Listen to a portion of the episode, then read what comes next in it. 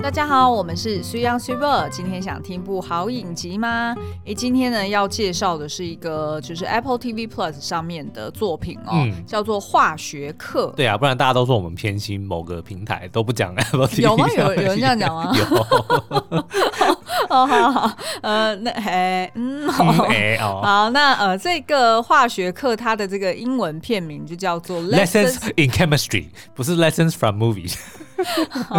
啊，反正呢，它是改编自同名小说，而且这个小说其实去年才出版的。嗯，然后但是你知道吗？它这个影集哦，是在小说还没有出版之前呢就被盯上，那么厉害，好好、哦，好羡慕哦，真羡慕，都不像我们，都是编个剧，然后说如果没人要拍，我们就出小说，听起来有点弱，对不对？比较可怜。人人家人家其他的导演要是有机会听到我们这这这样讲，就会想说、嗯、你们两个真的是小。孬孬哎，其实我们做导演的哈，就是要是没有人要投资，我们都是直接抵押我们的房子，然后去 借个几千万来拍电影。不行，因为我我有跟我妈说我们在编剧，然后编剧那是干嘛的？就是写剧本啊，然后就是看有没有人要拍啊，没有人拍要自己投钱。她说不准，她说不准，他说不准，不可以自己投钱。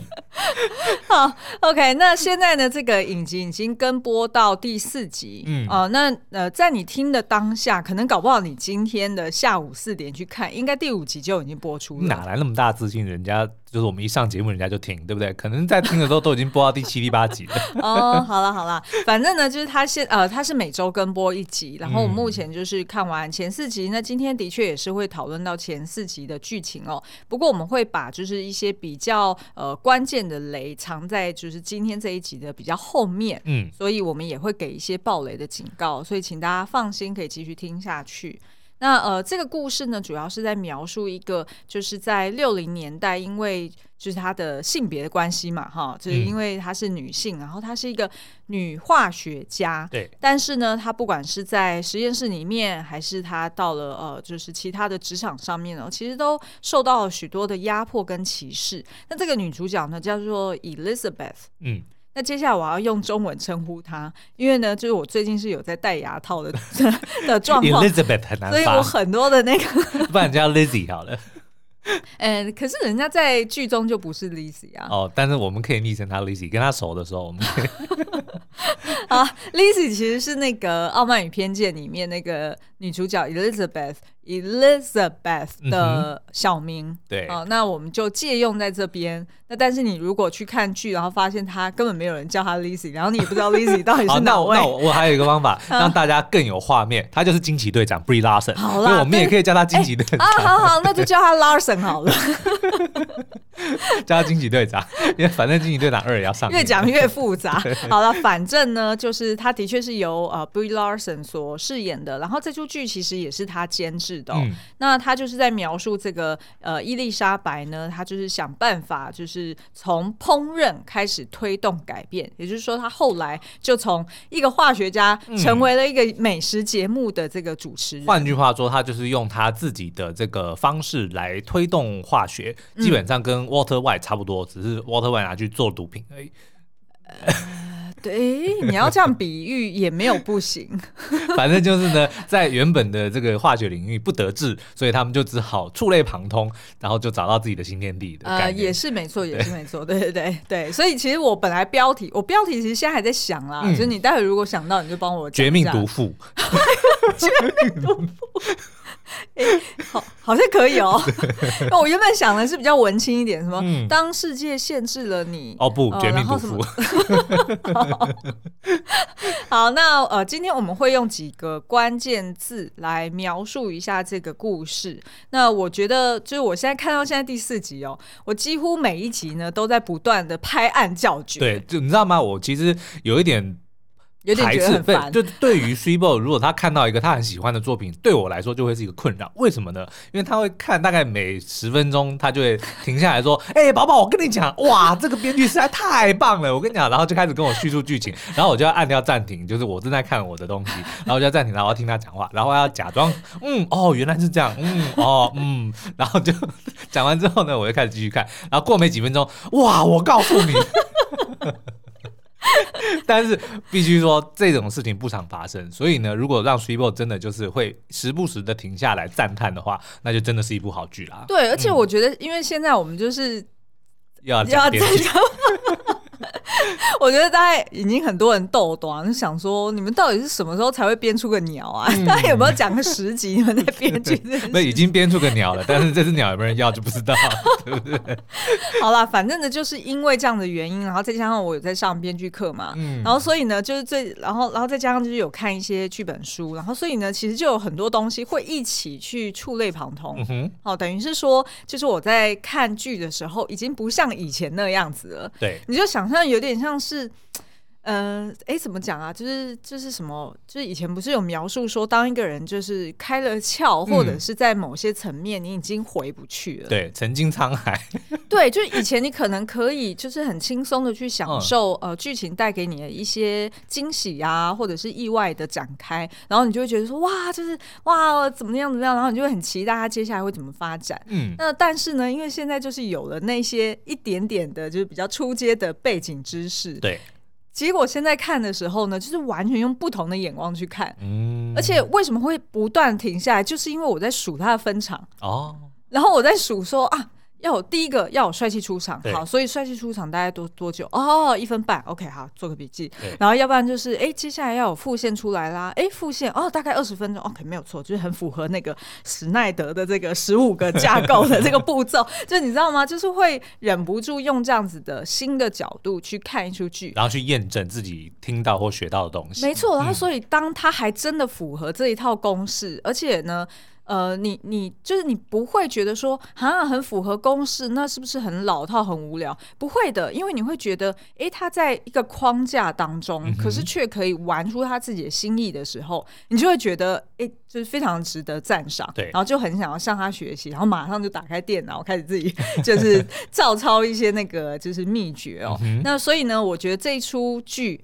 不管是从就是一般的观众的眼光来看，你都会觉得很有趣，就是一个化学家怎么变成一个呃美食节目的主持人。对。然后二方面是说，从就是这种就是比较幕后的角度去看的话，你也会觉得哇，有好多东西真的是会带给你很多的灵感。嗯。好，故事呢其实是发生在五零年代哦。那当时候呢其实是一个父权社会，然后也很封闭。现在不是吗？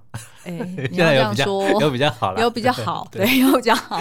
好，那其实那时候的女性呢，她们呃，如果说可以获得一些就是高等教育的一个机会哦，但是其实大部分呢，在学校可能就已经开始在物色老公。嗯，那毕业之后呢，也是直接就是呃走入家庭，然后成为一个人妻哦，所谓的 trophy wife。嗯，就是像那个苏央之前也有聊过广告狂人，或者是那个讲笑话的那个人妻啊，嗯。Mrs. Maisel 啊，对对对，对对对，漫才美索太太的人气，这就是他的 logline 啊，很好的标签。好，所以呢，其实这个伊丽莎白哦，她当时候是在一个研究中心里面作为助理研究员，搞翻，嗯，所以其实是一个很独特的存在，因为其实呢，她身边的女性同事都是秘书，嗯，只有她一个人是真的是直接进入到实验室里面，然后去帮助其他的这些呃实验的这个教授啊，或者是人员啊等等的。那可是呢，大家也可以想见，的确呢，他即便是助理研究员，可是他做的那些工作呢，也的确都是人家不想要做的。哦，譬如说你就是呃清洗量杯啊，泡咖啡，泡咖啡啊，嗯、然后而且呢，因为他泡咖啡，他是用一个比较精准的方式去泡。化学家都很喜欢泡咖啡，我们的 Walter White 他也是，他就是用量杯。哦哦对啊，那个时候他不是有一个、哦、一个伙伴，好像 Gary。还是谁，就是也是很会用他们那种专业器材泡咖啡，低咖啡是是，就是？对对对，对，所以你其实一开始你就可以看到呢，就是伊丽莎白她就是用，呃，就是呃她的那些现场的那些化学呃化学的量杯，然后还有那些器具呢，在帮这些同事。呃，泡咖啡，然后其实你那那时候你就可以马上看出来，就是他就是被大材小用。对，而且你知道吗？就我有瞄到那一段，我光是看那一段我就觉得很生气。嗯、就那个男同事说啊，那个 Elizabeth 帮我泡咖啡好不好？然后他就说，哎，那个食堂里面有卖啊。他还要说，没有你泡的好喝啊。对，重点就是那人，那你其实某方面你是承认他的专业，是他的确是厉害的，但是你却是刻意的在打压他。嗯，没错没错。好，那我觉得呢，这个就是这这个就是他的一个出场的背景哦。可是呢，呃，我觉得影集厉害的，或者是说在这种影视作品里面，他在改编小说的时候，嗯、他就势必得要加入一个很重要的关键：帅气出场。没错，就是我们的编剧老师讲说，角色一定要有帅气的出场，而且要快。所以你如果摊开你看过所有作品，嗯，几乎很少有那种前面三十秒是那种就是很缓慢啊，或者是就也没有主角啊，然后你根本看不出个所以然。那那种作品是比较少的。对，好，那大部分呢，其实你都可以看到，哎，通常都会是以主角为主，然后。他会有一个很帅气出场。那在这一出影集里面呢，他的帅气出场就是他用倒叙法，嗯，然后直接一开场就让你看到说，哎，有一个就是很受到瞩目的一个好像偶像级的一个明星哦下了车，好，然后大家镜头只看到哎，就是从背后照他，嗯，然后但是呢，一路上就是有呃一群就是女性的这个观众或者女性的粉丝对列队欢迎他，然后一看到他呢，就不断的尖。叫哦，然后他就这样子，好像有点被簇拥着进入到一个摄影棚里面。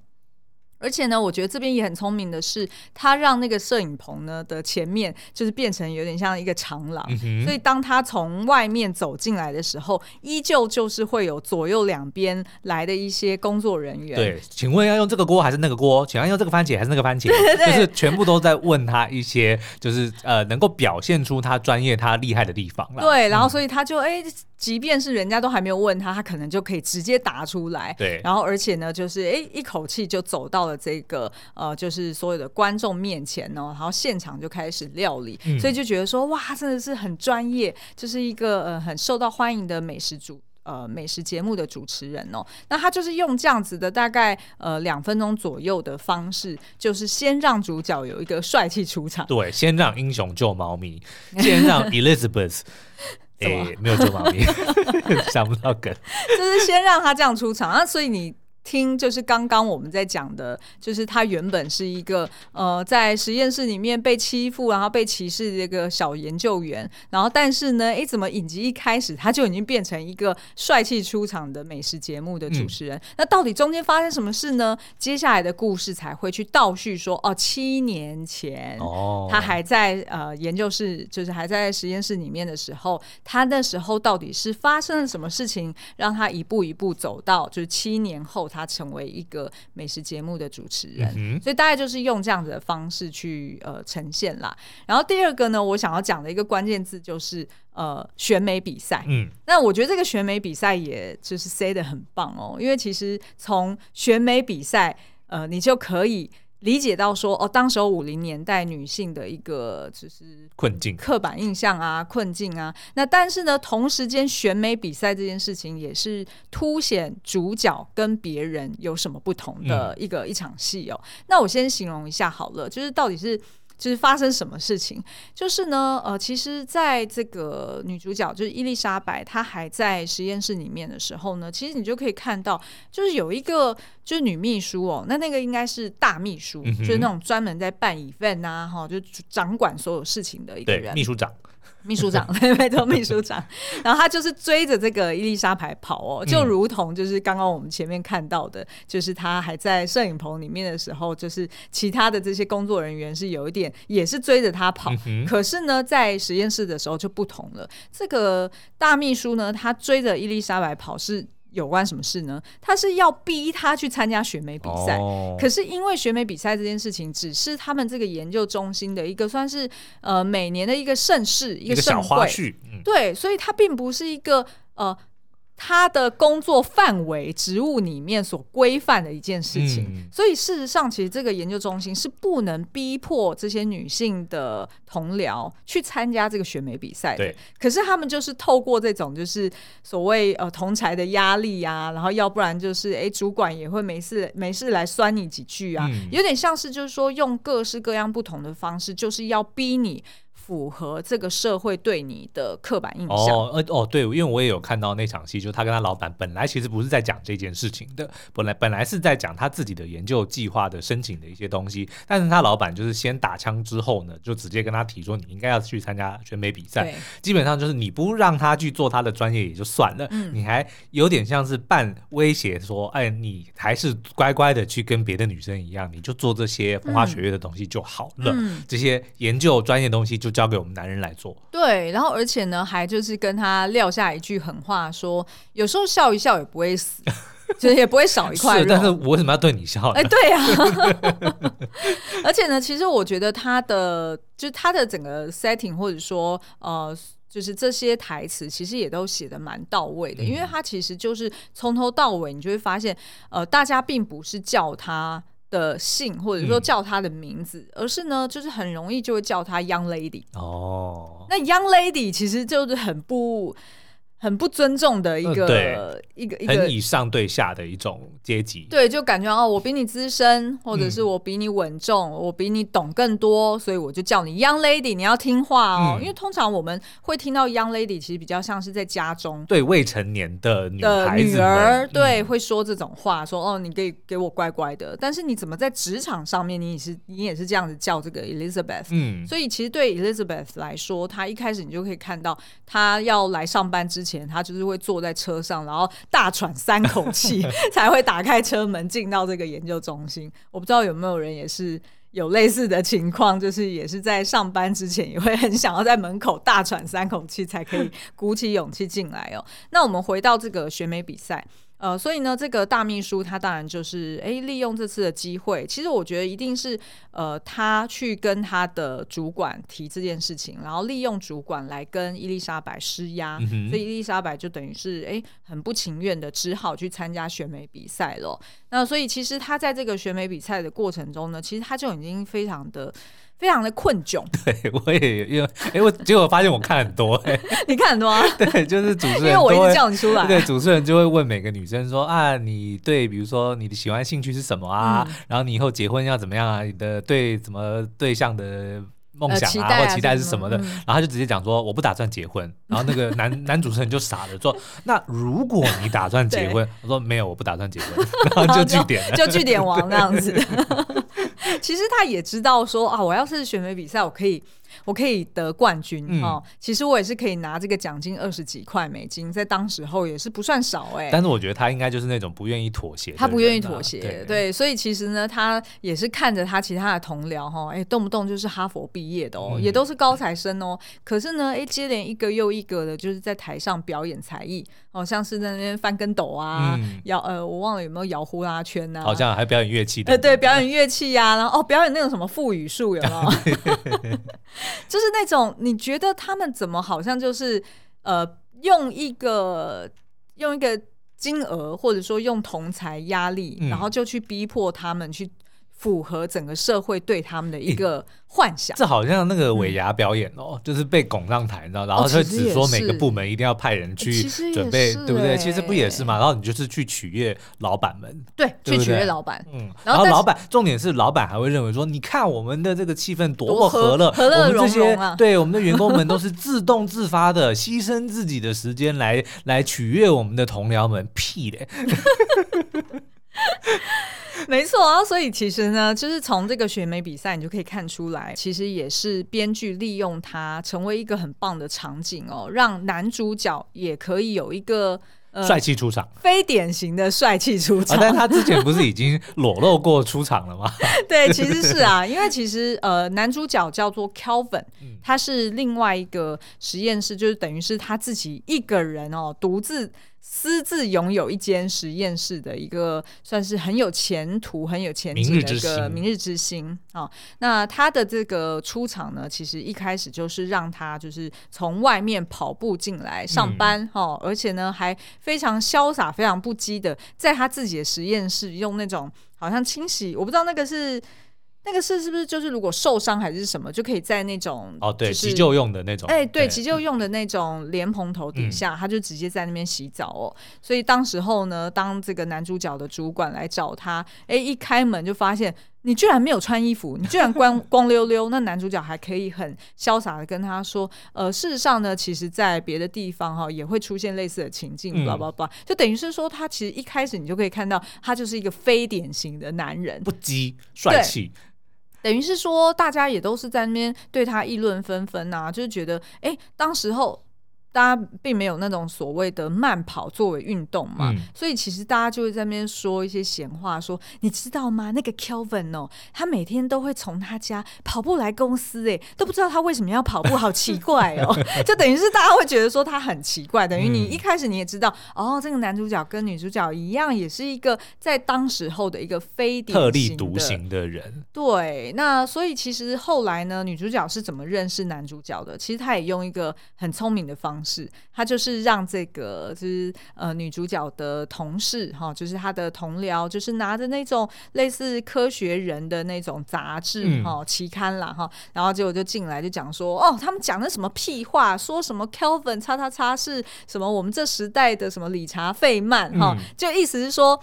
那种眼红啦，就有点像是、哦、呃同那叫什么我们呃同行相忌的那种概念哦、就讲说啊，所有的那种、呃、我们要做实验的那些原物料啊材料啊都被他抢去了，对，嘿，他他是什么屁都不如，这样 就是讲很多很难听的话，嗯，但是那时候呢，就让女生眼睛一亮，对，这个眼睛一亮，并不是说啊。我想要去认识这个男生，而是他的实验室里面有我想要的东西，对，有我想要的那个材料哦。那所以就让这个女主角去到偷偷偷摸摸的在晚上去到男主角的实验室去偷那个材料。反正呢，就是一开始男女主角一定要是冤家，哎，对，对不对？一定要的。呃，然后呢，另外一个呢，就是新闻是一个编剧很好用的工具，不管是报纸还是电视新闻还是网络新闻，social media，哎，对不对？现在。都是这样子、啊，对，透过这个东西来揭露，不管是背景啊，或者某人的资讯啊，就是大家用新闻非常好用啊。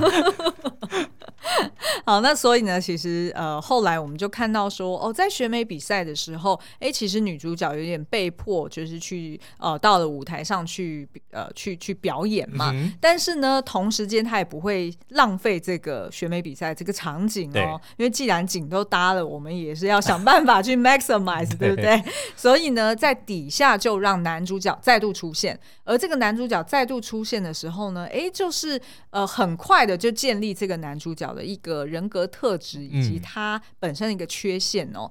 嗯那就是呢，让这个男主角其实是出现在这个比赛现场，是要跟女主角道歉的。哦，为什么呢？以为他是一个秘书，对，他以为他是个秘书，嗯、所以其实，在前一场戏呢，他就发现他的呃材料是被这个女主角偷走了，所以他就是把他骂的狗血淋头、哦。但是后来才发现说，原来他根本是一个助理研究员哈、嗯哦。然后而且呢，就是呃，他偷那个材料可能有什么样的一个计划，嗯，所以让这个男主角就主动来到了选美。现场想要去算是给他一个支持，或者是私底下跟他道歉啦。嗯、但是呢，同时之间呢，就发生了另外一件事情哦，然后让我觉得这就是这个编剧真的做的很厉害的地方。嗯、因为呢，我原本以为啊，就是以这种比较典型的呃，就是故事呈现的方式，我原本以为呢，要让两个人陷入爱河，嗯、就一定是要。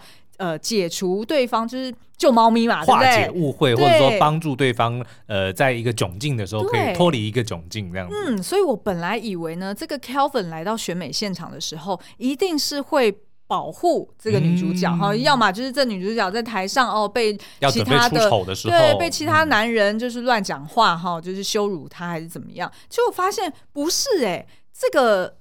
这个 Kelvin 啊，他居然对呃一些化学物质会过敏，嗯，可是他自己还是化学家哎，对，所以呢，他就是会，这就是角色冲突，对，角色冲突。然后为什么呢？就是因为他旁边坐了另外一个。呃，女生，结果那女生身上有呃，就是呃喷香水嘛，对所以这个男的马上就问他说：“嗯、呃，你这个香水里面是不是含有什么什么成分？” 那你说人家怎么会知道？对，就我说我就是用 Chanel Number Five 而已。结果呢，这个 Kelvin 就当场呕吐了。嗯、然后就在他在呕吐很不舒服的时候，刚好女主角要到后台换装，对，于是呢，两个人就撞在一起了。哦、那对于女主角来说呢，她本来也不想要继续在这个舞台上。嗯，那对于男主角来说呢，他也很需要。帮忙，因为他自己也是一个就是独居的人嘛，对，所以呢就很方便的让男女主角一起回到男生的家哦，哦，然后呃，进而让两个人哎对彼此化解误会，然后也更了解彼此的一些呃习惯啊，或者是一些呃人格特质等等。嗯、所以这就是我呃，这第二个觉得这出剧它塞的很好的地方，就是它很有效率的利用它的场景，而且就是说，你看像比如说解围这件事情是老梗。嗯但是他让他新奇的地方就是，哎，他利用过敏化学成分过敏这件事情，嗯、让它变得新鲜了，嗯，对不对？然后而且呢，而且它其实不是只是。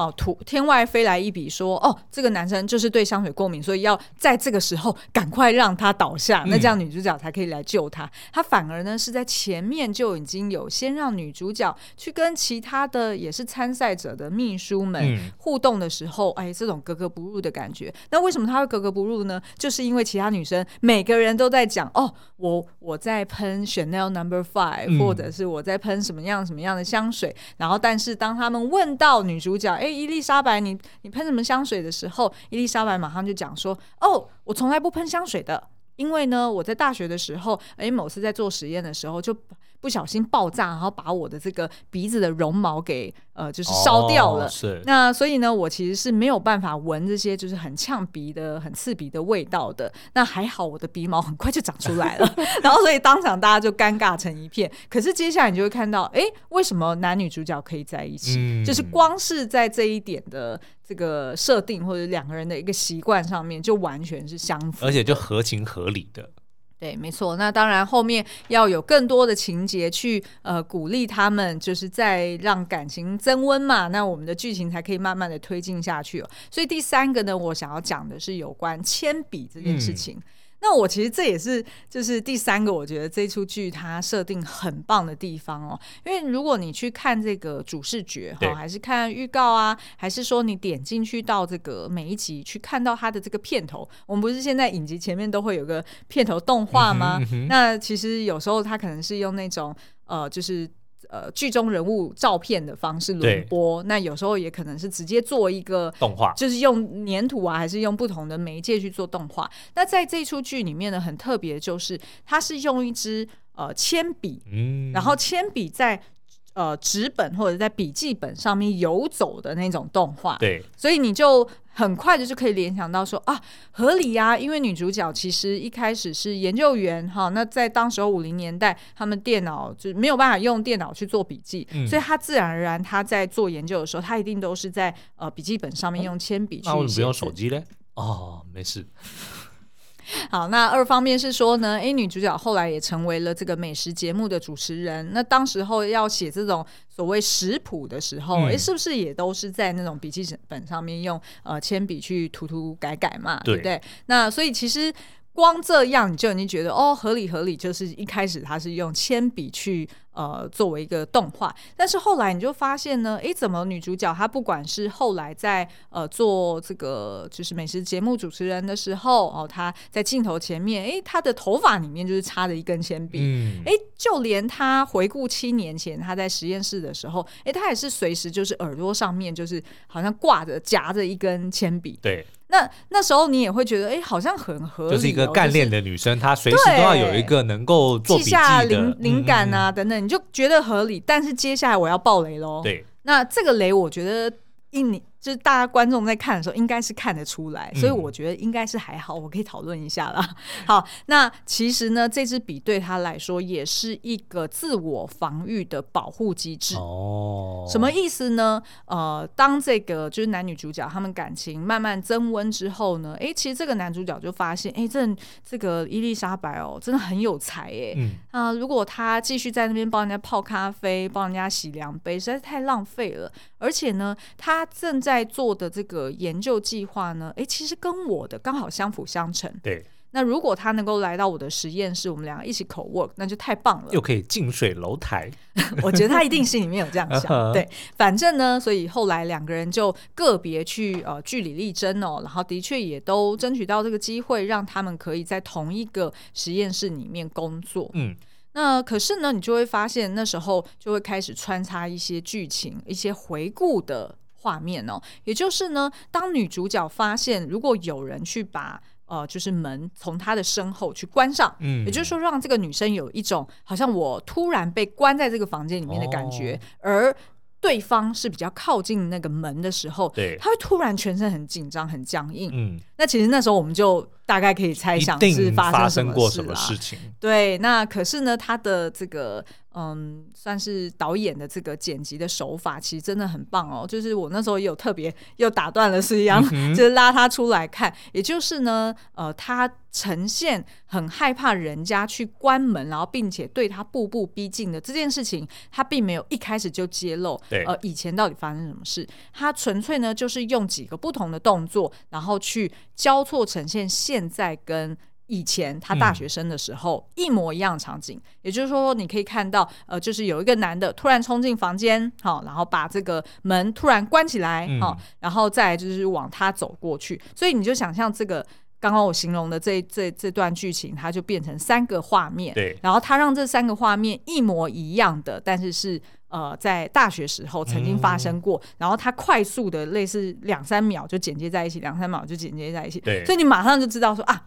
这个东西唤起了他以往的不好的回忆，对，是有一个创伤的。嗯、好，那接下来会爆一个雷哦，也就是呢，原来这个女主角啊，她其实在大学的时候也是一个呃，其实是一个很很乐观，然后也很活泼的一个女孩子。嗯、那她的表现也非常好哦，她几乎那时候是已经快要。呃，拿到他的这个已经通过这个呃博士的一个口试了，嗯、所以他其实是可以再往上读的。可是为什么一开始我们就发现他只有读到呃硕士就，就就没有再继续读上去了？所以他也是在这个实验室里面就变成有一点名不正言不顺。每次他跟人家要求什么事情的时候，人家就会说我们这边。动不动都是博士，嗯、而你只是区区的一个硕士，哈，以此来贬低他了。那所以为什么他会没有办法读到博士？就是因为他当时候呢，他的这个算是指导教授啊，嗯、呃，性侵他。哦、可是看来不，呃，应该是不一定有性侵成功。对，因为当时候呢，他就是这样子突然冲进来这个房间，哈，然后把在他面前把这个门关上。可是当时候伊丽莎白从来没有经历过这种事，嗯、所以他并不知道那个意味着什么，他不知道要保护自己。对，他也不知道发生什么事，他只是很着急的问这个助理，呃，就是这个指导教授说：“哎，怎么样？怎么样？”所以我口试结果他们觉得很棒吧？对、嗯。那这个教授马上就说：“哦，你实在太优秀了，当然啊，你整个就是呃，让他们就是呃眼睛一亮啊，不知道一定会非常顺利的。”紧接着他就吻他了。哦。所以一吻的时候，伊丽莎白马上就说：“啊，刚发生什么事？就是你你怎么会这样对我？就是他其实是有拒绝的，嗯、而且他也说我对你没有那样子的感情。对。他马上后退。可是呢，接着就是被这个呃他的指导教授直接就把他推倒，然后就要性侵他。嗯、那当时候伊丽莎白就随手拿起一支铅笔，嗯，往后插在那个教授的肚子上。哦，对，那所以其实他这个铅笔其实也是他的一种。呃，算是自我保护的一个武器。嗯，嗯，所以他后来呢，啊、呃，他随身都还是带着，就是习惯就夹在他的头发里面哦。嗯、然后呢，也会就是当别人要关门的时候，他也会出声提醒说：“哎，Kelvin，呃，我这边只有一个规范，就是请你不要把实验室的门带上，嗯，请你就是让这个门开着。”所以当 Kelvin 某一次因为他自己太兴奋了，他不小心忘记了，他就把门关上的时候，哇，这个伊丽莎白就整个人就压起来。嗯、那当然就是接着。就会两个人哎，去去呃慢慢针对这件事情，然后再有进一步的一个沟通嘛。对。那所以其实他要呈现就是说，呃，其实伊丽莎白她后来遇到 Kelvin 呢，其实是一个帮助他去呃再重新有一个新的观点去看这个世界。嗯、也就是说，不是所有男人都是。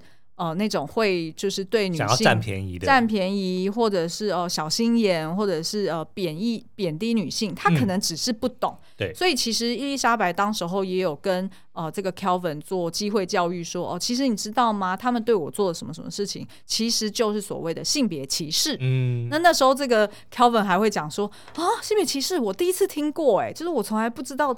什么叫做性别歧视？所以当他下一幕，呃，他去帮伊丽莎白据理力争的时候，他还会直接跟他的男性主管说：“你知道吗？你刚刚做的这件事情就是性别歧视。嗯”就等于是说，也有这样子的男性，他们是只是不知道而已。所以，当你如果愿意给他耐心，然后教导他。那他其实是会愿意出声来帮你，就是挺身而出哦，就像 Ken 一样嘛，对，原本不知道父权是什么，对 不对？对对对，所以 Ken 只是走歪了，走歪了。对对对对。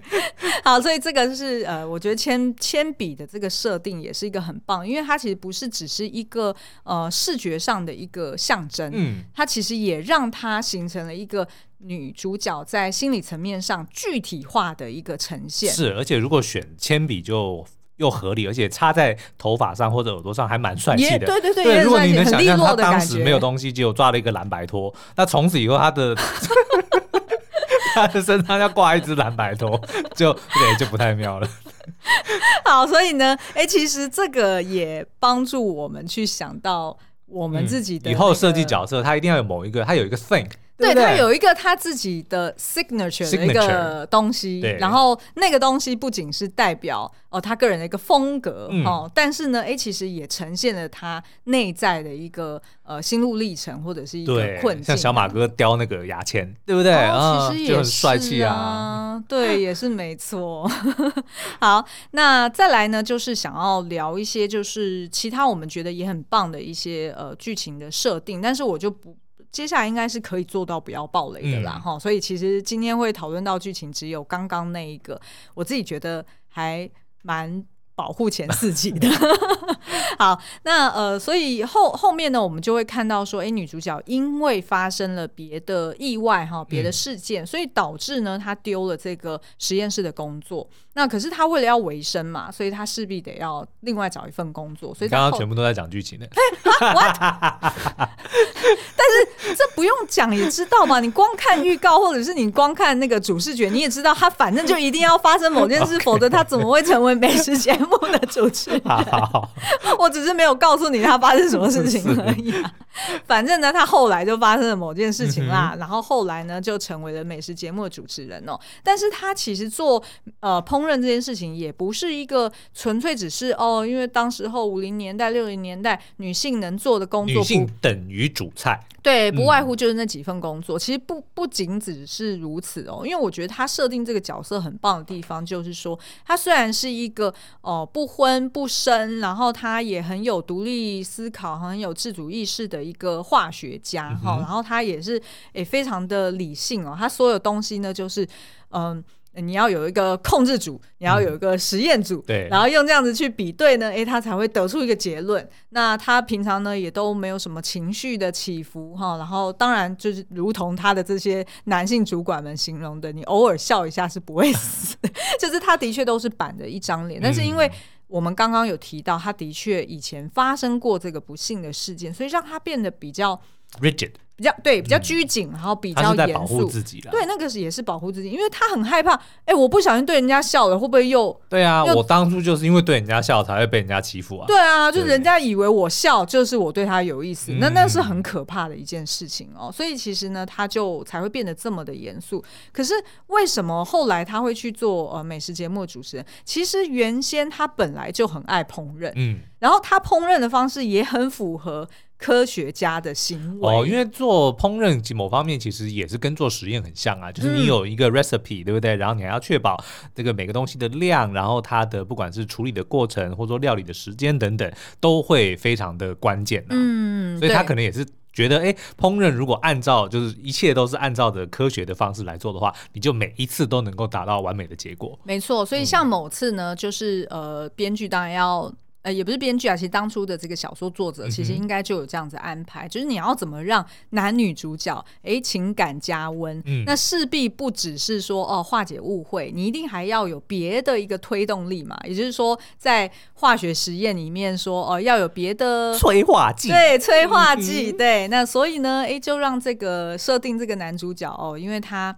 可能平常真的就是自己独居哈，然后也比较个性比较随性，所以其实呢，他的午餐呢哈，都是在吃这个公司那种投币机里面的那些呃坚果哦，哦他通常就是吃那些坚果，然后在他的实验室上面可能桌上就是有一些饼干啊什么的，对，他其实就没有在吃正常的呃食食物，嗯。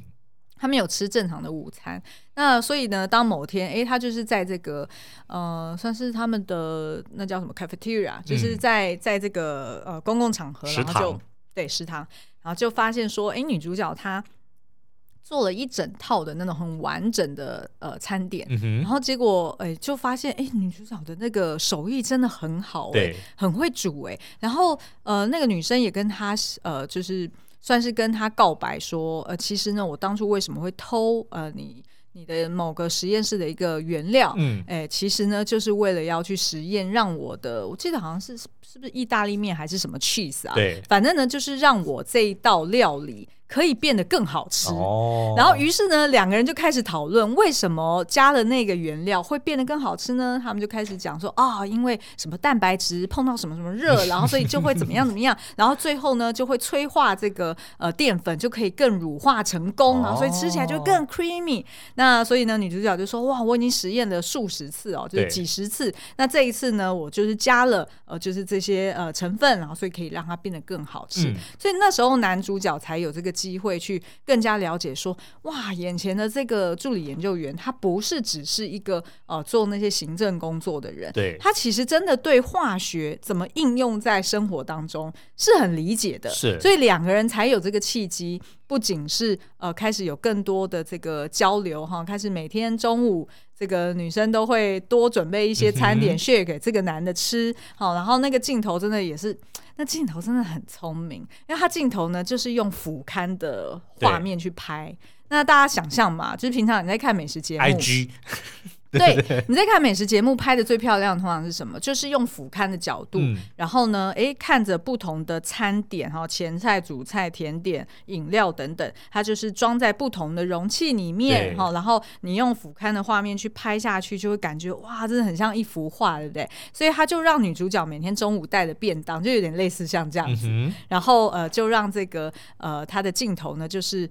呃，我记得他就是配一首歌，对，然后就是很快速的去呈现说，呃，这个男女主角他们每天都有吃不同的餐点啊，嗯、然后每天呢，呃，本来一开始是男生可能只是呃，就是偷偷的夹女生的这个碗里面的菜一口，对，但是呢，哎，到了隔天他就会变成，哎，男生会主动去直接拿了一 一整碗过来吃，然后再来到了呃，再隔天就会直接变成，哎，男主角直接就是呃，好像很像自己家的这个。对。食物一样，就是在那边交换食物，等于是说他用这样子很快速的一个呃，就是剪辑的方式，让你理解到说，哦，他们透过食物拉近了彼此的距离，对，关系越来越亲密。嗯，那而且不仅是如此，他们也因为是透过食物在讨论他们的化学公式，嗯，所以其实呢，又用这个呃，就是把食物。哦，就是料理烹饪这件事情又跟化学绑在一起，